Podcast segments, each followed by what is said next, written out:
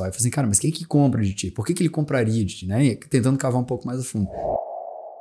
Então começa a ter essa especialização para dentro das empresas. Então é muito louco conversar contigo que foi um dos pioneiros que visualizou isso, caramba, eu vou fazer só isso, e aí teve resultado e o mercado acompanhou toda essa tendência. Eu entendi que eu desenvolvi um método e ali, cara, eu comecei a contratar gente. Mas o teu trabalho é uma das coisas que a gente acredita muito. E aí vem a outra pergunta, né? A conexão entre marketing comercial.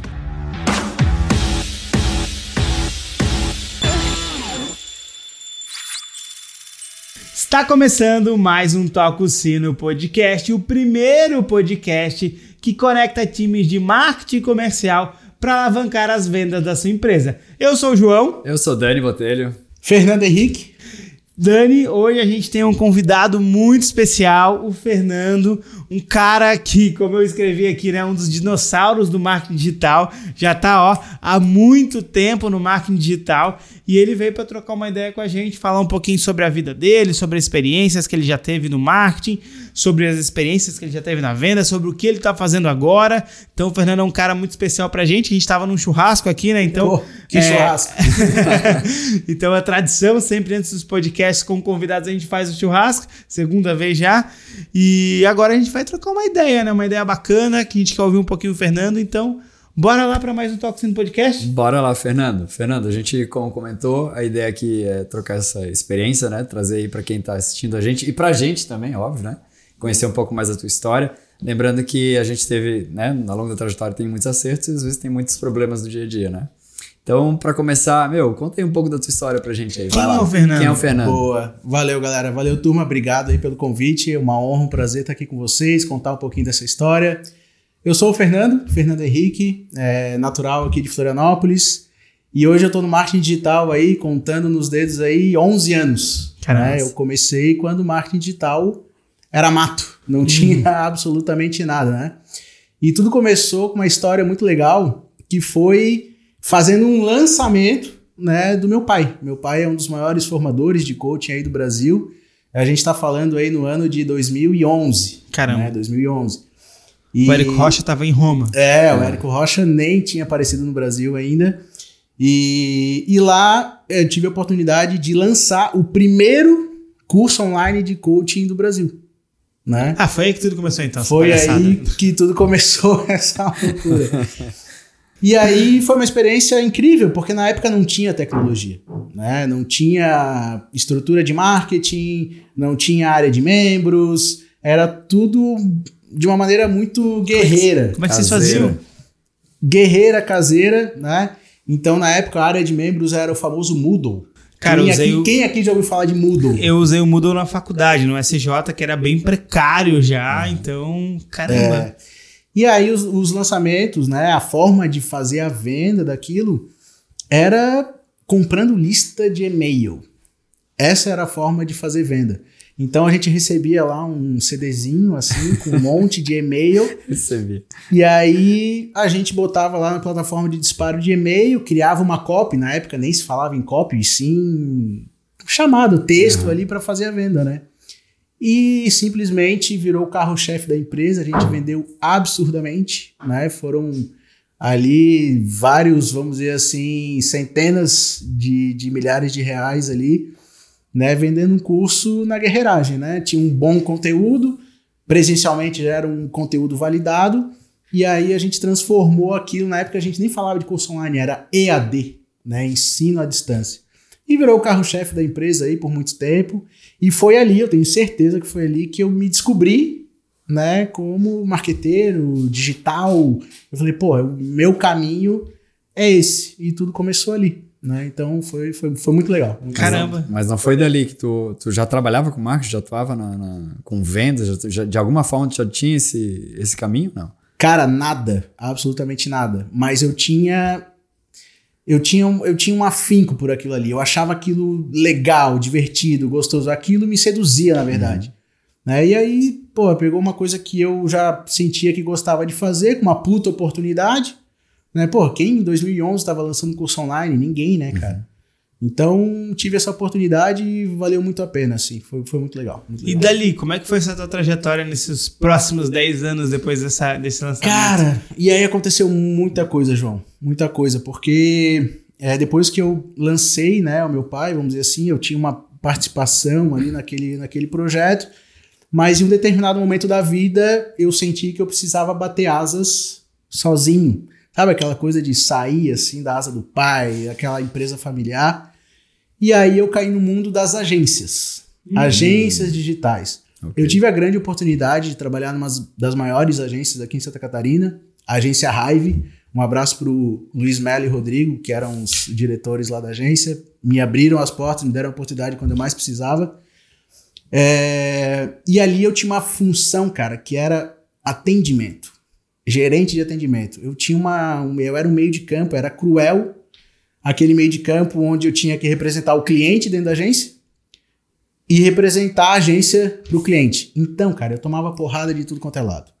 E era uma agência multisserviço, fazia site, fazia rede social, fazia conteúdo, blog, tráfego. Então, ali eu tive a oportunidade de participar de diversos projetos e aquilo me deu uma musculatura muito legal, né, de aprendizado, de sentar na mesa com pequenos empresários, médios empresários e multinacionais né? E aquilo, pô, eu falei, esse é o caminho, né? Eu consegui entender que as dores do pequeno empresário, muitas muitas das vezes é as dores também do grande empresário, e num mundo onde estava se transformando, né? O digital estava chegando e todo mundo já tinha lá suas ag- agências offline, as agências tradicionais, e chega lá uma turma ali de Floripa com uma agência que querendo fazer essa transformação digital, né? Então foi uma experiência incrível e ali a gente fez rodar muita coisa, muito legal. É, o Dani também vem desse mundo de agência, É, eu né, também Dani? aham, vim, vim de um monte de agência, de agências tradicionais, é, como tu falou. E eu, eu sinto um pouquinho do que, que tu tá falando aí, né? Que essa transição, essa conexão de tomar pancada de tudo que era lado. Mas também tive um- bons aprendizados aí. Mas me fala um pouquinho aí. Tu estava na, na frente, no dia a dia do atendimento, mas tu também trabalhava com a parte de venda também? Ou só com a parte de fazendo com que esses clientes entendessem esse mundo online também? Cara, era muito focado nas entregas do marketing digital, né? E aí já naquela época a gente já sentia isso, que a gente gerava conteúdo, gerava demanda para o departamento comercial do cliente Ok. E muitas vezes o cliente não estava preparado. Né? Então, do que, que adianta fazer uma, uma puta linha editorial de conteúdo, postagem, blog e tudo mais, e se o teu comercial não está preparado para receber aquele lead, aquele contato, né? E às vezes a gente sofria até muita resistência, assim, né? O, o próprio departamento comercial reclamando da agência que, poxa, aqui vem, vem muita gente me chamando aqui e eu não dou conta. Olha só, a gente tá falando de 2012, 2013, tá, gente? E, e, e isso não é a realidade de hoje em dia também? Quantas empresas, quantos business a gente não vê? A gente tá falando de quase 10 anos aí da mesma dor. É muito louco isso. É, e aí que surge o Toxino, né? Com esse objetivo de conectar essas duas pontas. Porque o que você falou, ah, às vezes o comercial reclamando do marketing. Ou, ao contrário também, o marketing reclamando do comercial. Pô, tô mandando lead, ninguém vende, não sei o quê. Isso é o que mais acontece. É, é por isso que a gente faz o que a gente faz hoje. Para ajudar a colocar esses dois times falando a mesma língua e principalmente né, se conectar, porque a comunicação que sai no marketing tem que ser a mesma comunicação que termina no comercial. Não tem como uma empresa expandir ou crescer exponencialmente ou escalar se ela se comunicar de um jeito numa ponta e se comunicar de outro jeito em outra ponta. O lead ele vai entrar, ele vai se perder nessa jornada. Por quê? Porque um, um fala de um jeito, o outro fala de outro jeito, e quando o lead se perde, o que, que acontece? Ele não compra, então não tem venda. E cara, quando tu fala isso, putz, é 10 anos, mas eu acho que se a gente voltar um pouquinho atrás, o Dani que vem de agência já um pouco antes, isso já existia, porque a agência parava fazer uma baita de uma campanha com uma baita de uma ideia. E aí chegavam os caras que, que viam os anúncios dentro da empresa para comprar e o vendedor não falava do anúncio. Então, o que acontecia lá atrás é cíclico, continua acontecendo hoje. É, e como tu falou, já são 10 anos e as empresas continuam tendo problema. Ah, total, cara. Mas continua aí a tua história, cara. A gente tá na agência, ainda tem Boa. coisa pra caramba Tem, ainda. tem. E aí eu tive a oportunidade de logo na sequência sair da agência Hive E aí, em sociedade, abri uma outra agência, que era uma agência multisserviço também. Fazia site, fazia conteúdo, rede social, tráfego. E ali, porra, ali foi um período de muito aprendizado mesmo, porque pela primeira vez eu era um empreendedor, né, um empresário ali do negócio digital, de um prestador de serviço de marketing digital. E, cara, ali a gente sofreu muito, assim, porque o modelo de negócio de agência, né, que a gente tinha na época, hoje, para mim, é fadado ao fracasso, né, onde uma agência, onde ela é multisserviço, onde ela tem que entregar diversos produtos de site, rede social, cara, a conta, no, no final, a, a conta, ela simplesmente não fecha. Uhum. Isso é muito doloroso, cara. Uhum. Eu me lembro, assim, porra, fechar contrato. Pô, fechei contrato com uma puta construtora aqui em Santa Catarina. Okay. Negócio legal pra caramba. E eu falo assim, meu Deus do céu, como é que Sai eu vou entregar triste, isso? Né? Como é que eu vou entregar isso?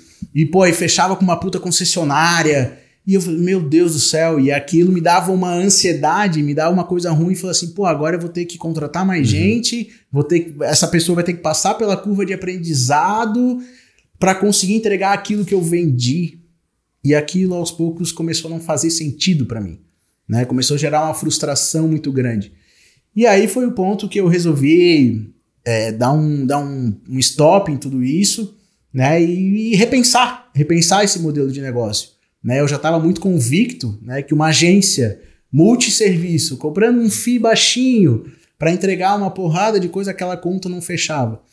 E aí foi quando eu descobri né, o marketing de performance. E aí sim eu entro já na era dos lançamentos digitais, né? Érico Rocha, funil de venda, tráfego, aquela coisa de performance mesmo. E aí foi quando eu simplesmente né, me debrucei ali aos estudos, né? Comprei todos os cursos possíveis, imagináveis. E ali eu aprendi muita coisa, né? Abriu a minha mente, estourou, sabe assim, explodiu o meu cérebro de entender que o marketing digital não era só aquilo que eu vivia, de marketing de, de, de agência, entregar serviços para os clientes, entender que, porra, tinha muita gente com muito conteúdo, que aquele conteúdo poderia né, exponenciar, era um negócio escalável, e aí eu falei assim, pronto, tá aqui, tá aqui o meu negócio, aqui que eu tô, é, que, que eu vou me achar. E aí eu comecei, como todo mundo, depois que faz um lançamento, né, vai lançar o primo, vai lançar um amigo, né? entra de coprodução, né? tem lá seus mil e poucos reais para investir em tráfego, para captar lead. Mas, cara, foi uma experiência incrível, assim, incrível. Ali que eu. Ali que foi uma grande virada de chave para mim dentro do marketing digital. E eu tive muitos cases, muitos cases, assim, cara. Tive cases, vários cases de sucesso, vários cases de fracasso também, isso é muito importante falar. E tu entender que os cases de sucesso segue padrões e que os cases de fracasso também seguem padrões, cara. Isso é muito louco assim, né? Então hoje quando eu vou entrar em algum projeto, em alguma coisa, eu cara, é muito nítido para mim, para mim é muito claro se aquilo vai para frente ou não, né? Porque às vezes são comportamentos, né? São formas de conduzir alguma coisa, formas de enxergar que, cara, ele direciona, direciona o sucesso ou o fracasso do projeto, né? Então, nessa época, eu tive, na época de lançamento e tal, estamos falando aí de 2015, cara. Eu não, não existia no Brasil ainda a profissão do gestor de tráfego, né? O tráfego era uma peça muito importante dentro do lançamento. Então, todos os projetos que eu fui me envolver, porra, eu acabava metendo a mão no tráfego, porque não tinha gente para fazer. E ali, cara, eu tive, eu aprendi na marra. Aprendi na marra a fazer o tráfego e aquilo eu falei assim, porra, legal, gera resultado. Aquilo que o social media faz no orgânico, né, cara? Que, porra, dois likes, um comentário, mãe e pai. Porra, quando chega no tráfego pago, aquilo pulveriza e leva uma proporção Cara, é animal, é prazeroso, assim. Eu falei, pô, esse negócio de tráfego tem tudo a ver. Então eu comecei a estudar, me especializar cada vez mais e eu tive a oportunidade de trabalhar com um grande player de mercado, né, na área de educação, que o cara já era super validado, puta audiência e grana para investir em tráfego. E ali, cara, pô, ali foi meu maior laboratório, né, de tráfego pago, né? A gente investiu quase um milhão de reais, assim, quase em dois anos de projeto e a gente mudou a realidade Não, o do ponto- business, né? O ponto que você investiu um milhão de reais há 10, 8 anos atrás, 7 É, anos atrás. 2015, estamos falando. 2015, de 2016, que o lead era centavos, né? Isso. Hoje tu investe um milhão de reais, não é tanta coisa, né? João, Mas- eu, paguei, eu cheguei a pagar um centavo no lead, cara. então, é isso que eu tô falando, porque investir um milhão de reais naquela época é muita grana. Hoje, um milhão de reais, não que seja pouca grana, mas assim, a proporção de lead que tu De gera é. É mediano, né? É, virou praxe, assim. Uhum. E, cara, aquilo ali me abriu muitas portas, assim, porque foi um case animal, né? Foi um famoso 7 em 1, né? Um, né? Sete dígitos em um dia no Black Friday que a gente fez lá, pô. Foi animal, foi, um, foi uma experiência muito bacana, assim. E aí, ali, cara, eu me vi na oportunidade de é, trabalhar só com tráfego. Eu fui um dos primeiros profissionais que falei assim: não, eu só sou especialista em tráfego. Eu não faço landing page, eu não faço conteúdo, eu não faço blog, Criativo, eu não não faço. criativo, não faço, eu só faço tráfego. E isso no mercado, na época, pô, era, era, era diferente, né? Pô, Sim. tá, mas tu só faz tráfego? Não, mas eu quero conteúdo junto. Não, não faço. Sim, É legal, não- é legal isso que ele fala, porque nessa época de 2015, 15. 14 ali, é, tinha muitos gestores de redes sociais que faziam tráfego. Exatamente. Era bizarro, assim, Que era olhando- só olhando impulsionamento hoje- de post, cara. É, Era, só apertar louco. o botão ali, Aham. impulsionar e Não, tava tudo e certo. eu não vou além. A agência que eu tinha, a gente não tinha esse profissional. Então a gente trabalhava com gestores de, de, de conteúdo para fazer isso. E, cara, era investimento de 100 mil em 2014, 2013, 14, 100 mil, 200 mil numa, numa campanha para fazer. E quem fazia era essa pessoa de gestão de, de conteúdo. É. Olha que louco que era. Muito louco, né, cara? E aí, pô, é, e ali eu comecei a, a me especializar muito nessa área de tráfego, porque eu falei assim, eu sou especialista, igual médico. Todo mundo tem o clínico geral, né, cara? Mas, pô, o médico que é especialista naquilo ali, sei lá, médico do esporte, médico ginecologia, porra, Do joelho. do joelho, é, o ortopedista. Eu fui me especializar e falei assim: não, eu vou me posicionar como especialista em tráfego. E eu falei assim, cara, e o meu, na época, meu, vamos dizer assim, é, o FII que eu cobrava, cara, era de uma agência multisserviço. Ali que foi a virada de chave, porque eu conseguia cobrar o mesmo valor, ou até mais, para em vez de entregar tudo, eu entregar só isso aqui E aí faz bem feito, né? e faz bem feito, tu é especialista, né, cara? Então ali foi muito, porra, foi muito legal porque é, tu concentrou tudo num, num único job, né, num, num único serviço. E ali eu me, eu me vi como um freelancer, vamos dizer assim, de tráfego, né? Começou um cliente, dois, quatro, oito, doze. E aí chegou uma época ali que eu já tava com quase 20 clientes, pagando um valor legal mensal. E aí a vida me fez uma pergunta. Fernando, tu quer ser um freelancer de tráfego pro resto da vida ou tu quer ter um business de verdade? Ou tu quer ser empresário, né, no ramo digital, de prestação de serviço? E aquilo eu fiquei dois dias assim, pensando muito naquilo e absorvendo, e aquilo. E eu falei, não, eu quero, quero ter um business mesmo. Né? E aí foi quando pela primeira vez eu resolvi dar um nome pro negócio que eu tinha. Né? Eu dei um nome para a agência, resolvi, em vez de viver de toda, de toda a renda que era aquele freelance ali, né, que eu vivia daquele dinheiro ali, que era, eu, eu comecei a viver de prolabore, né? É, é- cara, essa é a principal virada de chave, onde tu é freelancer e tu é um empresário de verdade, onde tu começa, não, esse aqui é o meu salário, tu separa a vida pessoal e a vida profissional. Essa é a grande, grande virada de chave. E aí eu tinha alguns gargalos, porra, eu odiava fazer a parte administrativa e financeira, eu tinha que parar tudo que eu tava fazendo de atender os clientes para emitir boleto, para não sei o que, nota fiscal para todo mundo. E aí, porra, a primeira pessoa que eu, que eu chamei foi um administrativo financeiro, para tirar de mim aquela carga. Pronto, porra, já tenho um business agora, né, cara?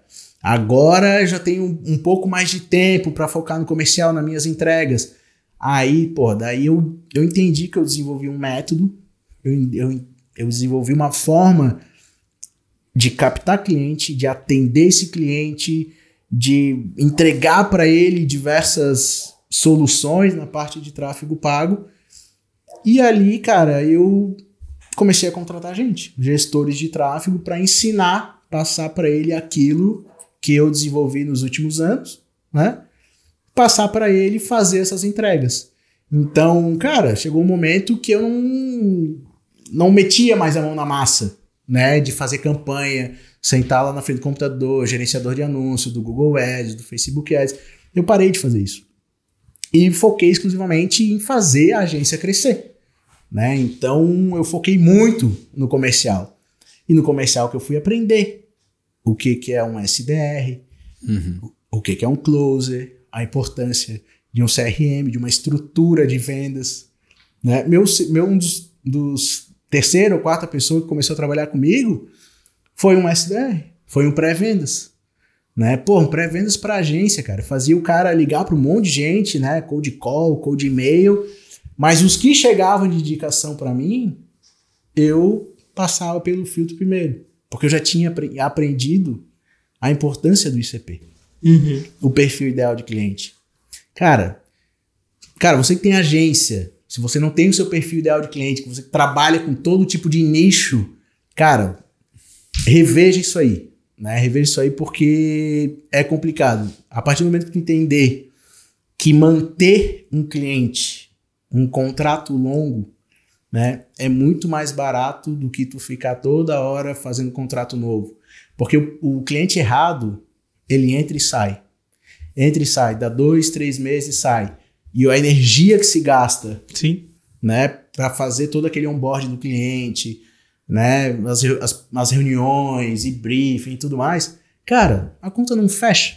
É, e você que está escutando a gente ou assistindo a gente agora e não entendeu o que, que é o ICP, não sabe o que, que é o perfil ideal de cliente, o PIC, o ICP, né? Tem diversas formas de chamar. O F, né, F? Vai colocar o card aqui do nosso podcast que a gente fala só sobre ICP, como definir esse perfil ideal de cliente. Então, se você quer aprender um pouco mais sobre o que o Fernando falou, que é de extrema importância, vai lá. E eu, eu afirmo isso que tu fala, porque todos os livros que a gente lê sobre vendas, até mesmo sobre marketing, tudo que envolve marketing e comercial, marketing e vendas, não importa como é que funciona o método, a primeira coisa que eles vão falar é defina o seu perfil ideal de cliente. É a primeira coisa que se fala em marketing e vendas é perfil ideal de cliente. E não é você que vai fugir disso. Se todos os autores que têm os cases que tem, o Fernando que tem que, os cases que ele tem nas costas, falam que perfil ideal de cliente é a primeira coisa que a gente tem que fazer, não é você que vai fugir disso. Então presta atenção nisso. Se você não tem perfil de cliente, volta nesse podcast aqui, assiste e para agora a tua operação e define para quem você vai vender, para quem você vai falar, porque isso é extremamente importante. Né, Dani? É, e falando de CP, eu tava falando esses dias com um, cara, um jovem, ele tá na casa dos 20 e ele tá montando uma agência de, enfim, uma produtora. E é a primeira pergunta que normalmente a gente já faz, né? Que já, a gente já apanhou. Tá, cara, me fala aí. Porque eu falei, né? Tava conversando com ele e falei assim, cara, eu e o João, a gente tem um negócio e tal. E é importante que eu saiba que tu você entrega, porque volta e meia tem um cliente que precisa, eu entendo que tu tá entregando. Me fala quem é o teu cliente, quem é o, quem é o perfil do teu de cliente. Ele não conseguiu falar. Ai, cara, eu falei cara, assim, meu, quando, refaz, porra, cara, olha, senta, conversa. Aí eu expliquei para ele, mais ou menos, né? Eu, eu e o João, a gente fez esse trabalho também, né? Uhum. Então é muito louco, porque as pessoas acham que o perfil de cliente... Ele, e aí ele começou, né? Em cima do que ele já tinha. Ele começou a falar, mas estava tudo muito é, baseado em grana e baseado no tipo de empresa só. Eu falei assim, cara, mas quem que compra de ti? Por que, que ele compraria de ti? Né? E tentando cavar um pouco mais a fundo. E eu falei para ele, cara, tu conhece o João? Eu falei assim, meu, quando a gente definiu o ICP, ele chega num nível que eu vou num treinamento e eu escuto coisas do tipo, cara, meu comercial e meu marketing não falam. Tá ali, é o, é o meu ICP. Então chega nesse nível da conversa, da fala, né? Sim. Não é só aonde ele tá, mas, cara, ele verbalizou a dor que tem. Então tu já sabe, né? É, tá tão definido que quando tu falou isso, a gente já, ó. É. Ah, é cara, quer, ver, quer ver o cara quando erra no ICP?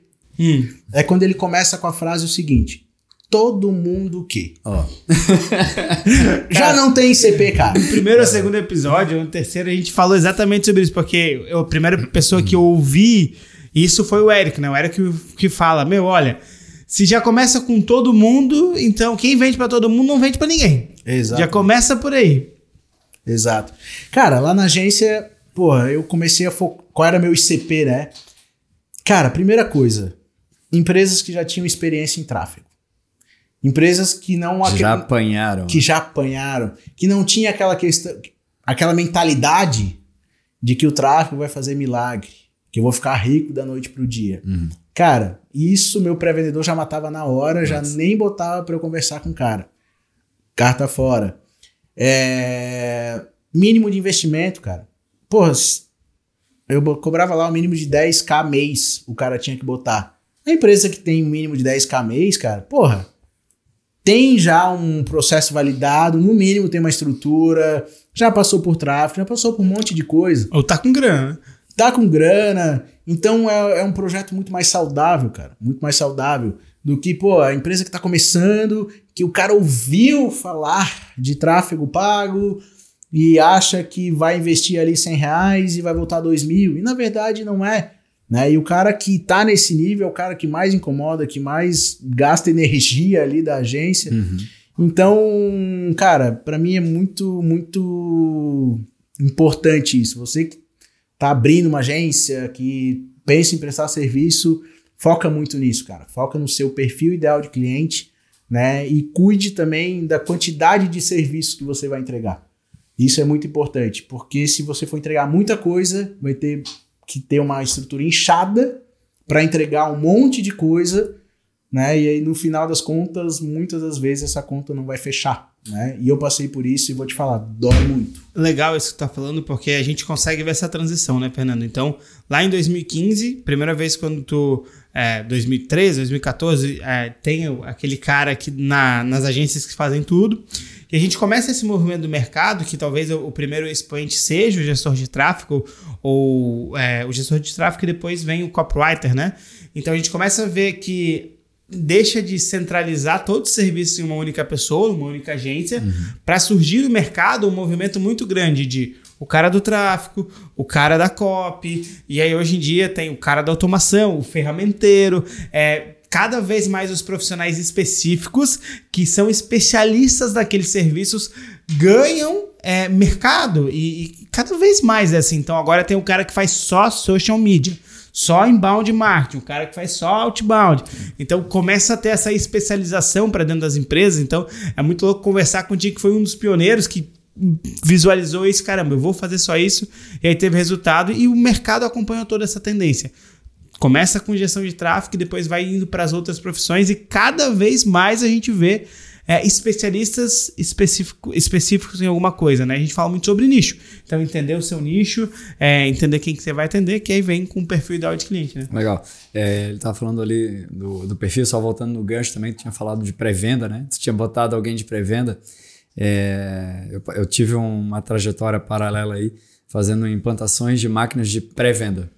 E, e no processo, é, é muito louco, porque no processo da instalação da máquina de pré-venda, é feito um trabalho de identificação de perfil de ideal de cliente. E como é bizarro, como não existem. As, a- as empresas continuam faturando, elas continuam trabalhando, e acredito que para crescer, a pré-venda está ali para salvar ela, mas dentro do processo, quando é instalado esse processo de, de definição do perfil ideal de cliente, nenhuma tem ele, ele identificado.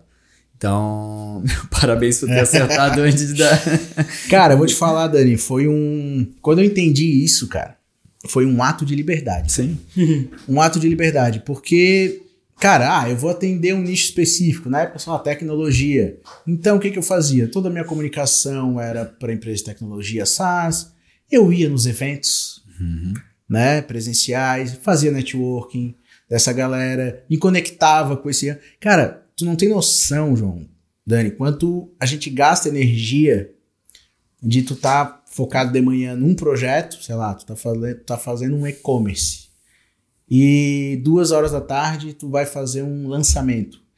Esse gap, essa troca, cara, é um gasto energético absurdo, né, pro profissional que tá fazendo.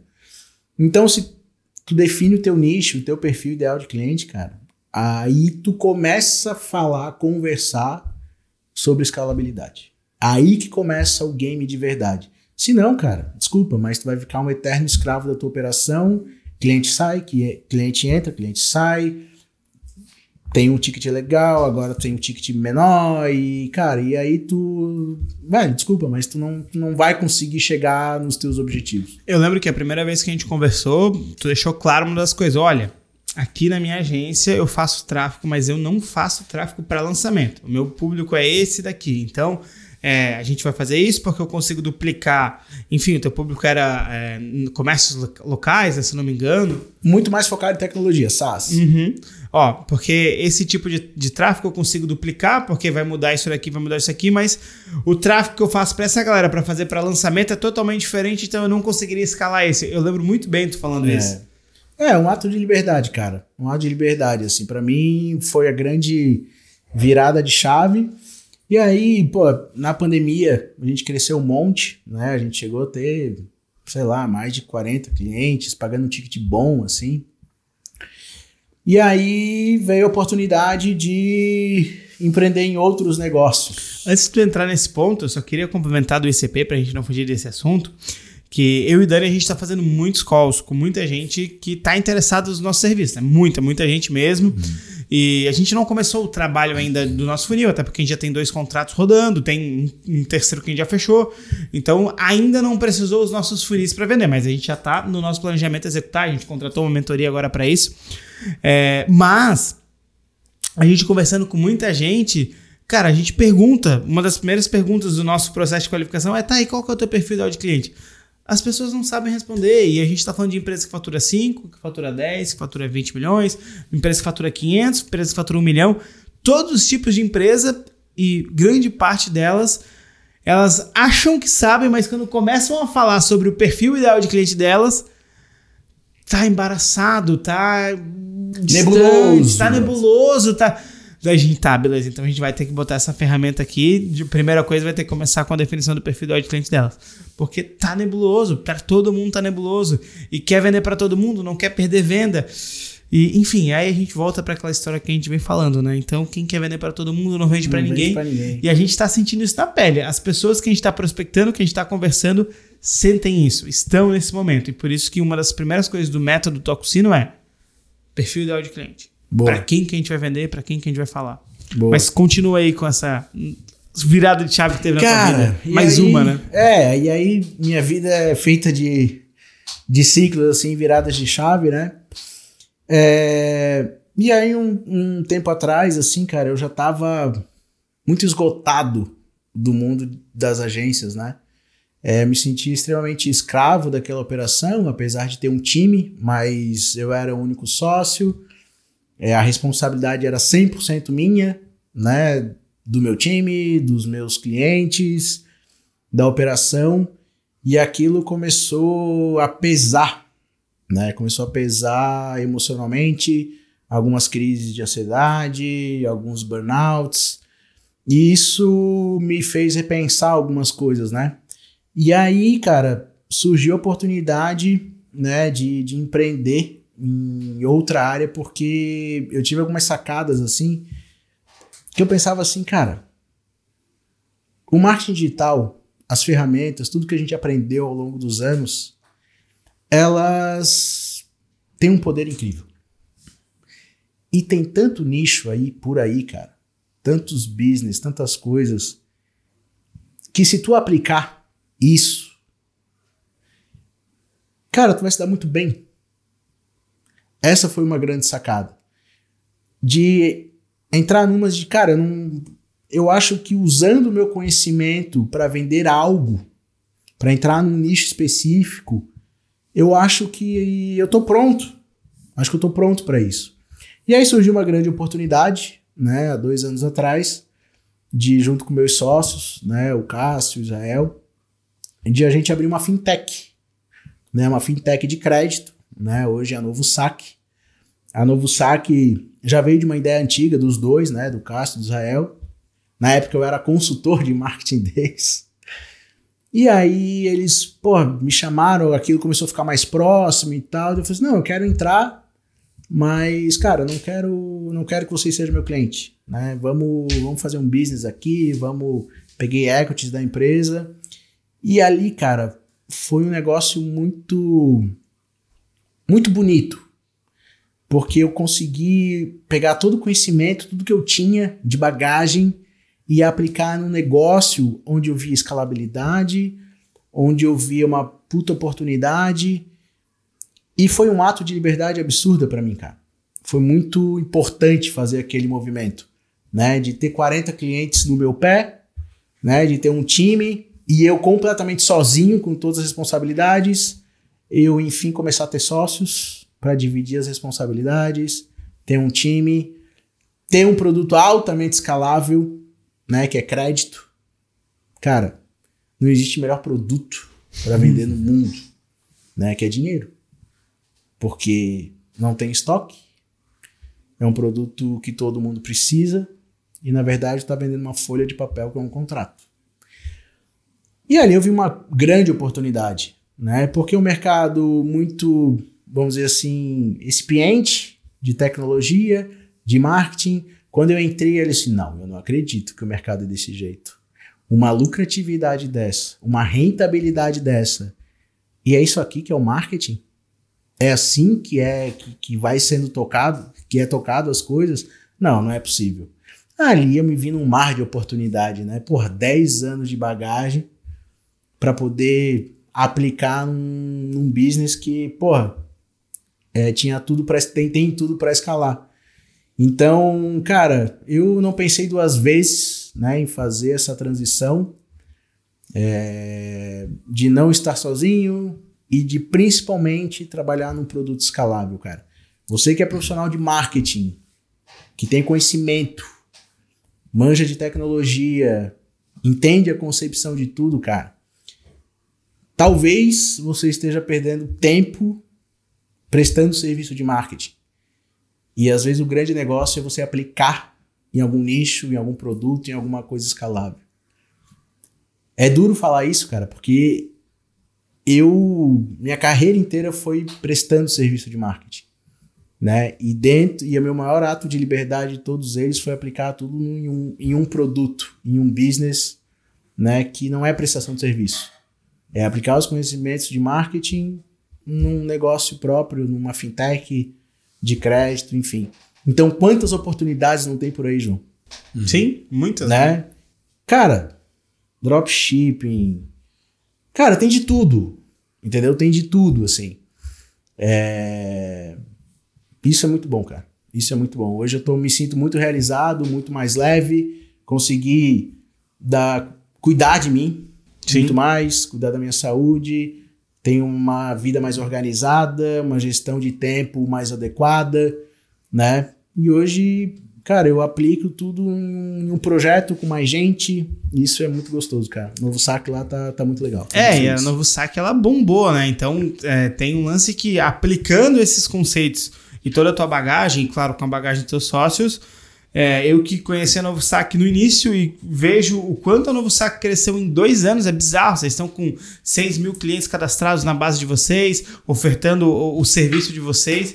E é um negócio mega exponencial que tu olha 6 mil, chegou no topo. Não, tem, tem muita gente para atender ainda e, e o mercado não profissionalizou ainda. É. é. vocês e não tem ninguém atrás. Exato. É, só para contextualizar o que é a Novo Saque, né? A Novo Saque ela é uma fintech de crédito na verdade, a gente tem um produto financeiro onde a gente transforma o limite do cartão de crédito né, do cliente em Pix, em três minutos na conta. Né? De maneira legal, De né? uma maneira 100% legalizada, né? Foi um ano de construção para que isso parasse em pé de uma maneira legal. Ninguém aqui quer aparecer no domingo no Fantástico, né? é, e a gente conseguiu fazer isso de uma maneira né? Muito transparente, muito limpa, com muita tecnologia. E quando a gente lançou esse produto, cara, a gente, desde o começo, a gente tinha um modelo de negócio onde a gente queria distribuir esse produto no canal correspondente bancário. Né? Essas lojas de crédito que vende consignado, FGTS, enfim. E nos primeiros quatro meses de operação, a gente fez venda própria. Eu fui lá fazer o tráfego. Minha última vez que eu fiz gestão de tráfego foi para Novo Saque. Onde eu fui lá, fui, fui fazer tráfego para gerar lead, para fazer a venda direta do produto. Tinha lá um time de vendas recebendo os leads. Tudo isso para aprender a vender o produto.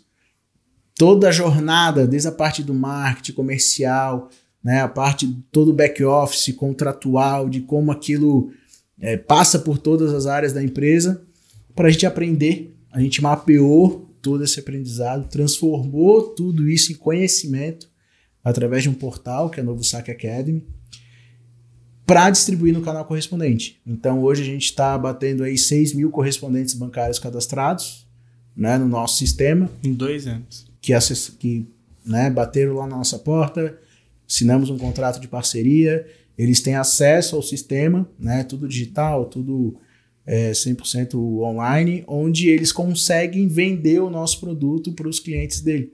Então virou uma relação, marketing até de muito mais de relacionamento. O desafio do marketing da Novo Saque hoje né, é um marketing B2B, onde eu tenho que né, entregar tudo para o meu parceiro né, comercial ali para ele fazer a venda. Isso em, em, grande escala, né? Falando aí de, de 6 mil correspondentes.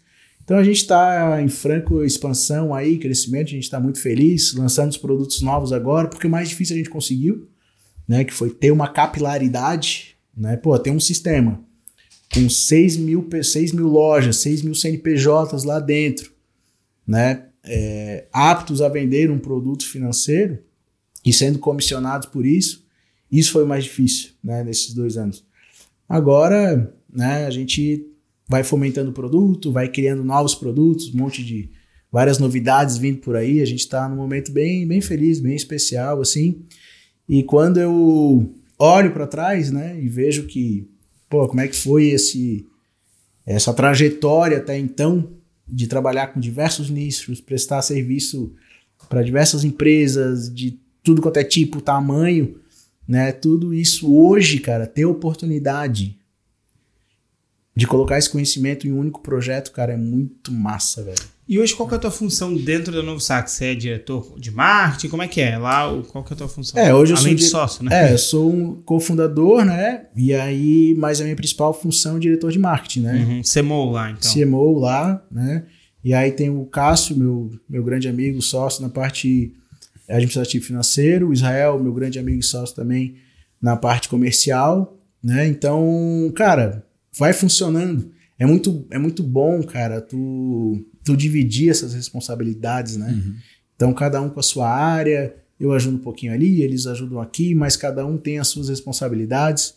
Hoje a gente deve estar em umas 20 e poucas pessoas lá, uhum. né? E a gente está no processo de, de amadurecimento ainda também de tecnologia, implementando tecnologia, implementando processos, um monte de coisa a gente está aprendendo. Pô, 6 mil parceiros cadastrados, né, cara? Receber toda essa galera, e como a gente trata eles e como isso no dia a dia a gente vai fomentando o nosso produto para que eles vendam é um desafio muito legal assim. E cara, é, é todo conhecimento aplicado ali, né?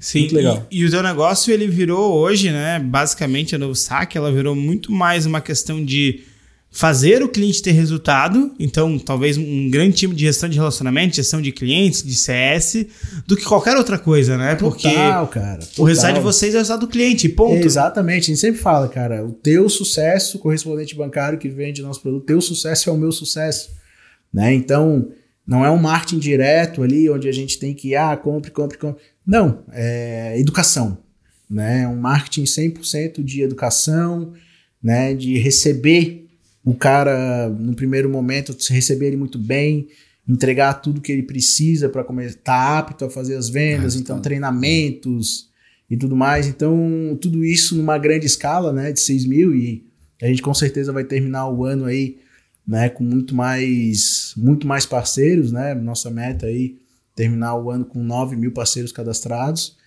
É, e tudo isso com muita tecnologia, né, cara? É, é, é o jeito, é a forma. E a gente está muito feliz aí Mas, nesse processo. Deixa eu te fazer uma pergunta. Uh, nesse desafio lá como diretor de marketing, né, que tu chegou lá, ganhou esse equity e tal, os seus sócios já sabiam da tua posição, já estavam acostumados com essa posição, ou tu teve algum desafio com eles para eles entenderem essa tua posição, né? Eu tenho até hoje, cara. É, é, então, é justamente essa Não, ideia de eu tenho entender, porque hoje, como cara. tem muitos donos de negócio que a gente conversa no dia a dia, e eles normalmente não sabem lidar com, esse, com, esse, com esses líderes, né? Na parte de marketing, na É. parte comercial. E aí, como diretor de marketing, vindo com toda essa bagagem, para entrar com caras que provavelmente viam o mercado, mas que tem alguém que está olhando isso, como é que eu levo isso para o mercado? Como é que foi o desafio? Cara, é um desafio diário, Dani, porque eu vou te falar, é, meus sócios são bem, vamos dizer assim, de uma linha muito tradicional, né, de Boa. comercial e administrativo, Uhum. Né, muitas vezes enxergava o marketing como marketing, só Custo. é, Conta. custo, balela. Meu sócio brinca comigo, marketing é balela. e aí, cara, é uma, é uma, é uma desconstrução diária que a gente faz para poder fazer uma construção visível aos olhos, né? Então eu tenho certeza que muitas das coisas que eu faço, eles não entendem, né? Não, não faz ideia ali do que está acontecendo, Uhum. né? As engrenagens por trás daquilo ali, né? Mas isso eu acho que é muito massa, cara, porque é cada um com as suas valências, entendeu? Então, pô, eu não encho o saco dele lá da parte administrativa, eu não encho o saco dele na parte comercial, apesar do marketing andar junto, Uhum. mas tem as suas responsabilidades. E é uma quebra de cultura muito louca, cara. Muito louca, assim, né? Às vezes pro teu sócio, pro teu business ali, onde, porra, tu tá ali diariamente fazer ele entender o beabá do marketing, né? E... Mas é um desafio gostoso, cara. Eu tô bem... Aí- Hoje eu sou bem tranquilo com Massa, relação a massa. isso. E aí vem a outra pergunta, né? A conexão entre marketing e comercial. Porque aí tu Cara. fala que tem um sócio, né?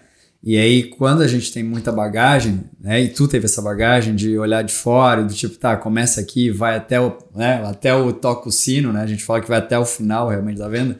Como é que é essa passagem? Como é que, como é, que é o dia a dia de vocês dois, né? é, se alinharem nesse, nessa passagem? de Dani, gestão? isso, cara, é muito legal de perguntar, porque vem sendo duro, tá? Porque... Conversa de estômago?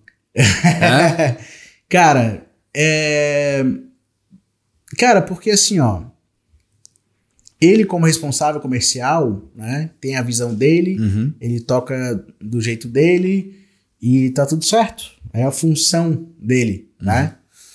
E, e, e quando eu vou entregar coisas de marketing assim, do tipo, às vezes até sai um pouco da zona de conforto e de controle dele. E aí gera alguns atritos, cara, gera algumas, algumas divergências, e isso vem sendo tratado até hoje. Então, durante boa parte da- da- do, empre, da- do empreendimento Novo Saque, né, foi o comercial ele foi tratado de uma maneira, né, muito, muito vamos dizer assim, Solitária? solitário, autônoma ou própria do jeito dele, Uhum. onde paralelo eu entregava o marketing, né, mas as coisas não se conversavam muito bem. E eu sempre soube, cara, sempre soube que em algum momento aquilo precisava se conversar, Sim. só que não adiantava, né, eu botar a goela abaixo Não, sem dúvida. né? Naturalmente, os processos começaram, precisaram ficar alinhados, precisaram conversar, convergir mais, né? Naturalmente isso. Então, a partir do momento que eu vou entrando com tecnologia, né, que eu vou entrando com algumas estratégias. Então, hoje, cara, a gente tá num processo muito massa lá, né, onde o marketing ele tá, ele tá muito colado com o comercial. Massa. Mas isso não foi Não, rápido, cara. massa, Isso não cara. foi da noite pro dia. Isso foi dolorido, assim, sabe? Teve alguma. Algo que foi a virada de chave que aconteceu, alguma situação, alguma história que tu possa contar? Tem, cara. Tem várias coisas, na verdade, mas uma das principais, assim, é que meus sócios não, não se convenceram ouvindo de mim, Ok. como diretor de marketing. Uhum. E foram convencidos do time operacional comercial mesmo. Uhum. Vendo a dor ali na, na ponta, né? Olha que legal. né? Então, pô, por mais que eu quisesse, pô, vamos, vamos, e aí, cara, vamos mudar, vamos por aqui e tal, vamos, vamos pegar um pré-vendedor, cara, vamos automatizar aqui, vamos fazer um onboarding. Uhum. Pô, o onboarding, meu sócio vou falar que onboarding era, era secretário de luxo do comercial. E eu tive que escutar isso, Aham. né? E a minha estratégia, cara, foi assim. Não foi bater de frente, né? Foi assim, cara, vamos lá, um dia tu vai entender. Né? E a forma que eles entenderam, cara, foi até não ouvindo de mim. Foi vendo com os próprios olhos e o próprio departamento comercial, porra, tá pesado aqui. Eu acho que a gente precisa de alguém assim, né? Olha os números, né? Pô, a gente é muito, a gente não, a gente tá com muita cara de suporte pouco, pouco, pouco comercial, a gente perde muito tempo conversando com o parceiro mais ou menos, né? Então é uma construção, cara. Uhum. É uma construção, né? Então poderia bater o pé e botar a goela abaixo, que não, é, vamos por aí.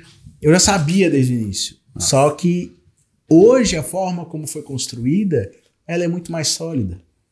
Muito mais sólida.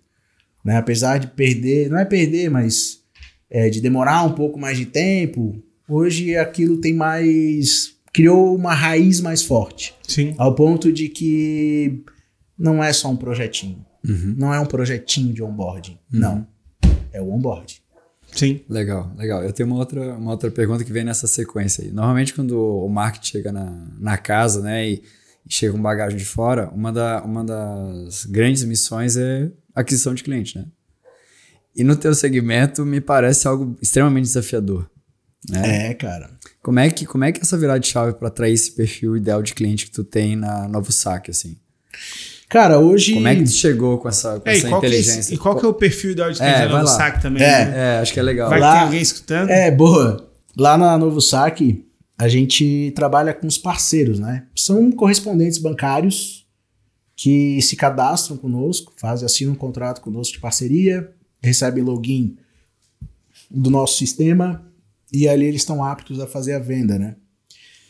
É... E cara, tem muitos parceiros curiosos assim, que nem sabem o que estão fazendo ali. Mas eles chegam venderam. até você por tráfego pago? Cara, que, como, como é que é essa muito... atração? Como é que você Cara, chega é por tráfego, chega? chega por tráfego pago, é, chega por influenciadores do mercado, okay. né? E é um mercado muito carente de produto, cara. Né? Correspondente bancário vende lá o consignado, o FGTS não tem muito que vender. E a gente apareceu com um produto novo. Uhum. Então, naturalmente, a gente já chegou chamando a atenção, né? De um produto diferente. Então, tudo que é diferente tem um desafio, né, cara? Uhum. Que quebra de cultura, é complicado isso.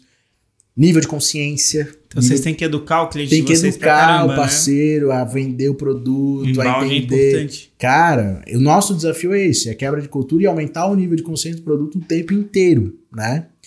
Então, cara, tem diversas estratégias, desde tráfego até indicações e tal. Então a gente vem trabalhando muito com provas sociais, parceiros que, porra, estão ganhando uma bolada de comissão, cara.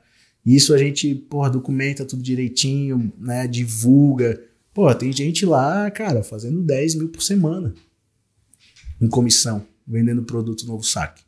Né? Então isso a gente tem que expor, né? Tem que, tem que, tem que divulgar. E geralmente um cara desse fazia o quê? 10 mil no mês, às vezes? Muitas das vezes, cara.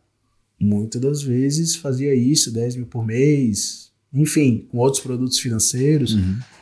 Então, a gente se colocou como uma oportunidade, né? A gente se colocou como uma oportunidade e as coisas vêm, assim. Então, falando de perfil ideal de cliente, cara, lá no Novo Saque eu cunhei um termo que eu chamo de PIP. Perfil ideal de parceiro. Porque, cara, é, tem de tudo lá. Né? E um dos desafios recentes agora foi fazer essa classificação. Porque a gente está falando de 6 mil correspondentes bancários. Tem o cara que é um correspondente bancário home office, que nem sabe né, que está começando, que nem sabe, nem está consolidado direito no mercado. E tem um cara que tem uma puta call center com mil posições de venda, que manja de tráfego, faz tudo lá.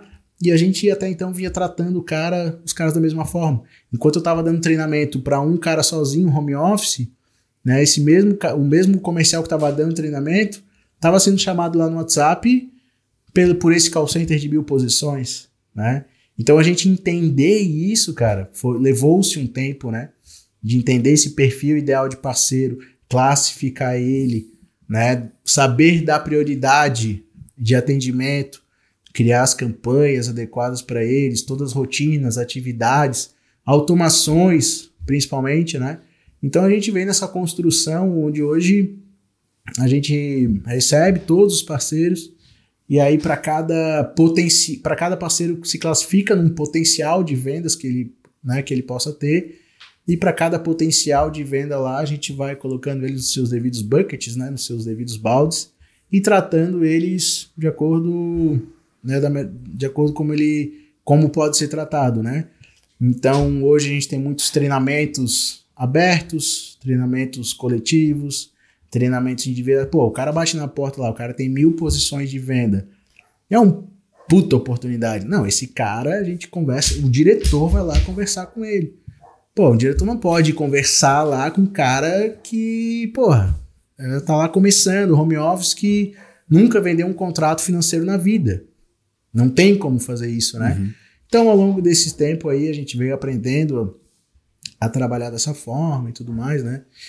E tá legal, cara. A gente tá em franca expansão, assim, novos produtos saindo aí. A, a capilaridade, que era o mais difícil, a gente já conseguiu, né? E várias pessoas, várias empresas conectadas no nosso sistema, abrindo diariamente o sistema lá para vender o produto. Então, nossa grande ideia é ir plugando produtos, né? Fechamos parcerias aí com fundos de investimento bem importante para fazer funding Legal. aí para novos produtos, né? E aí agora é muita tecnologia de integrações para criar esses produtos, porque, cara, força de venda o mais difícil a gente conseguiu criar em dois anos, né? E como é que foi para ti, Fernando, virar essa chave de...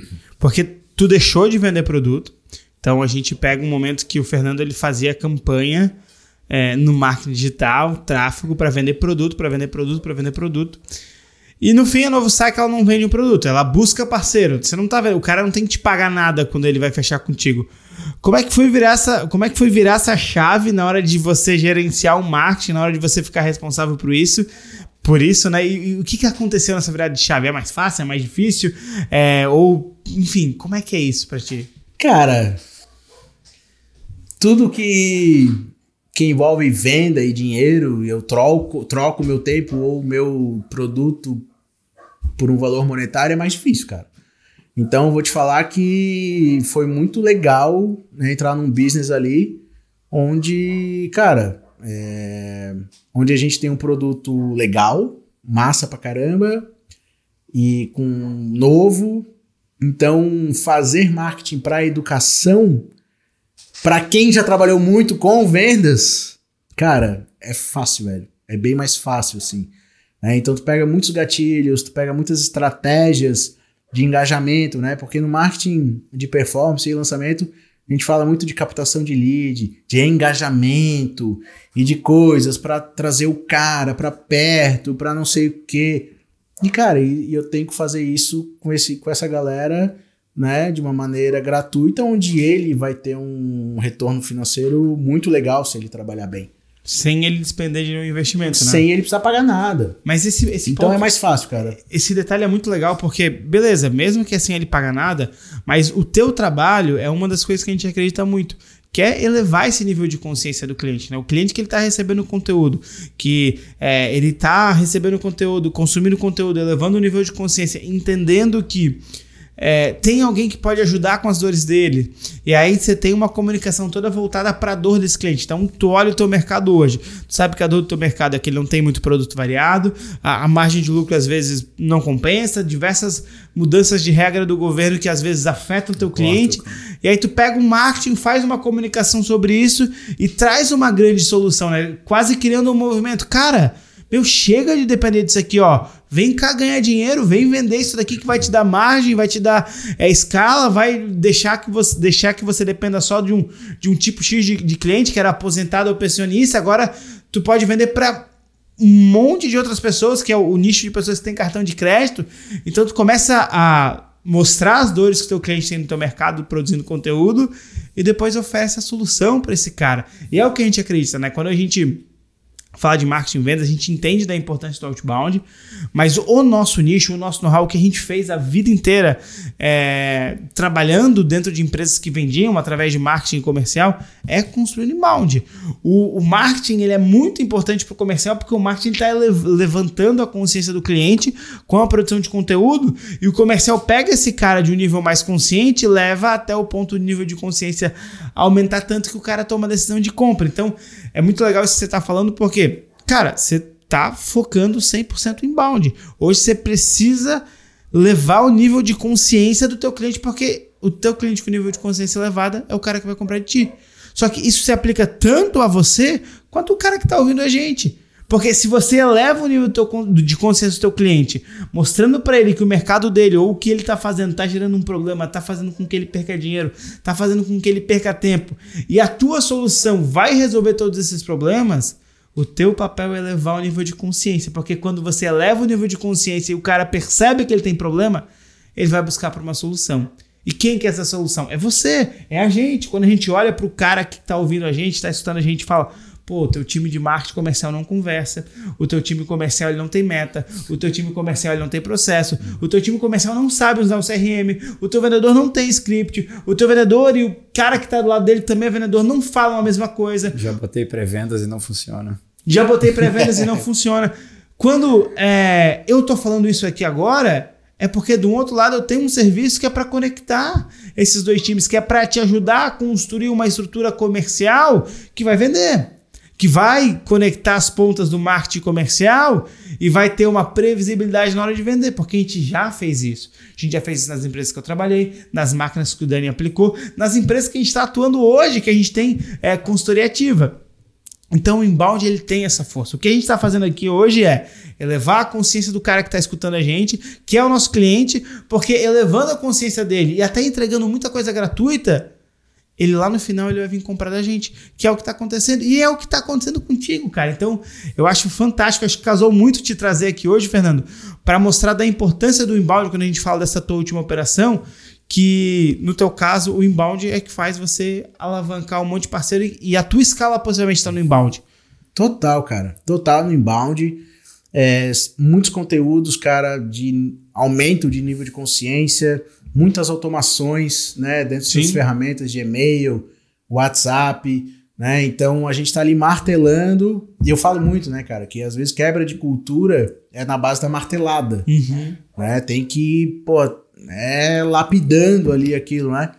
Então a tecnologia também, né, hoje em dia né, facilita muito isso, né, cara? Uma vez que tu faz o, o setup ali, cara, desse conteúdo, né, inbound, entender ali, porra, toda a jornada do cliente ou do parceiro, enfim, e tá o tempo inteiro, cara, né, munindo o cara, fomentando aquilo, velho, é, é o caminho, cara. É o caminho. Nossa. Muito, muito bom mesmo, assim.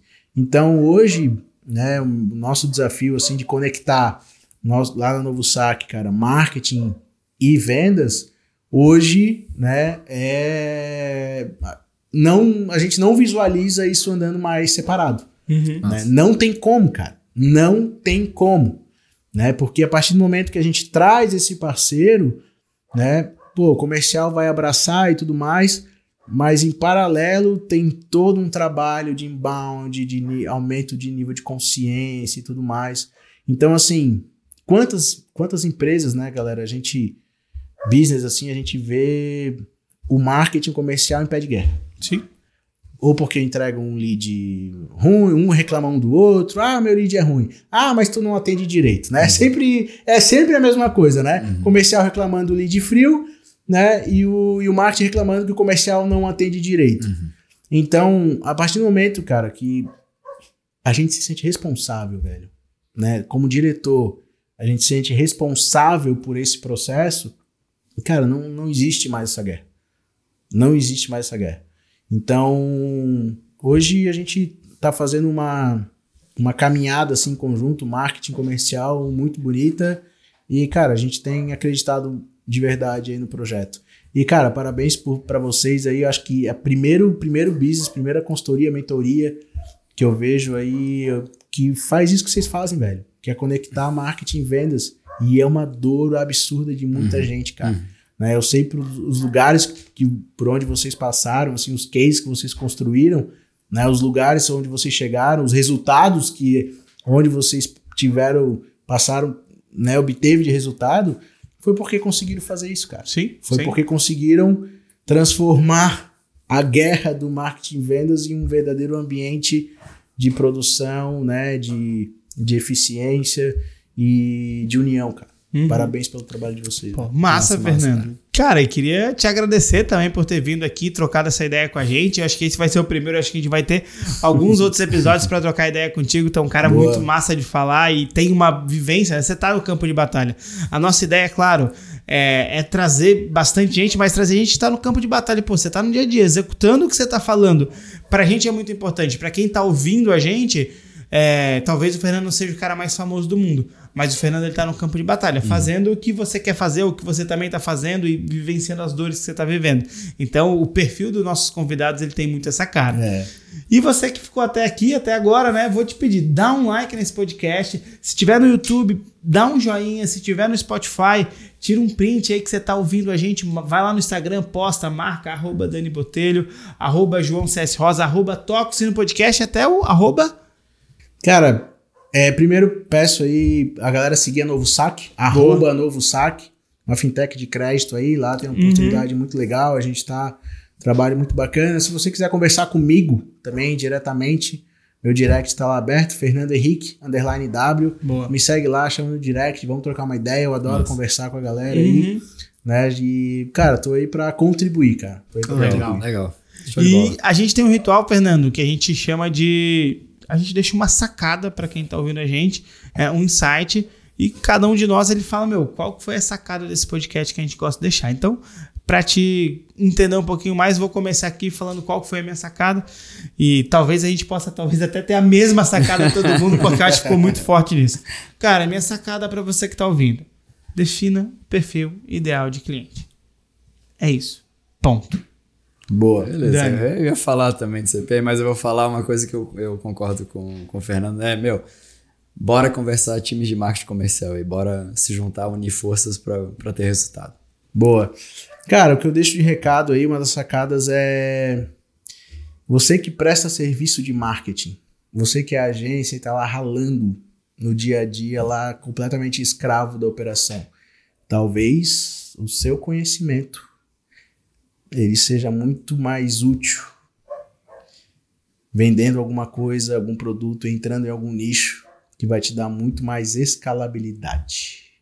Esse é um ponto importante. Para mim fez toda a diferença. Massa. Muito bom. Fernando, a gente tem outros rituais para finalizar, né? Primeiro, eu queria dizer que foi um prazer inenarrável te ter aqui, ter mais esse episódio junto com vocês. E, por último, todo Convidado. convidado que vem, no final, ele faz o nosso ritual, né?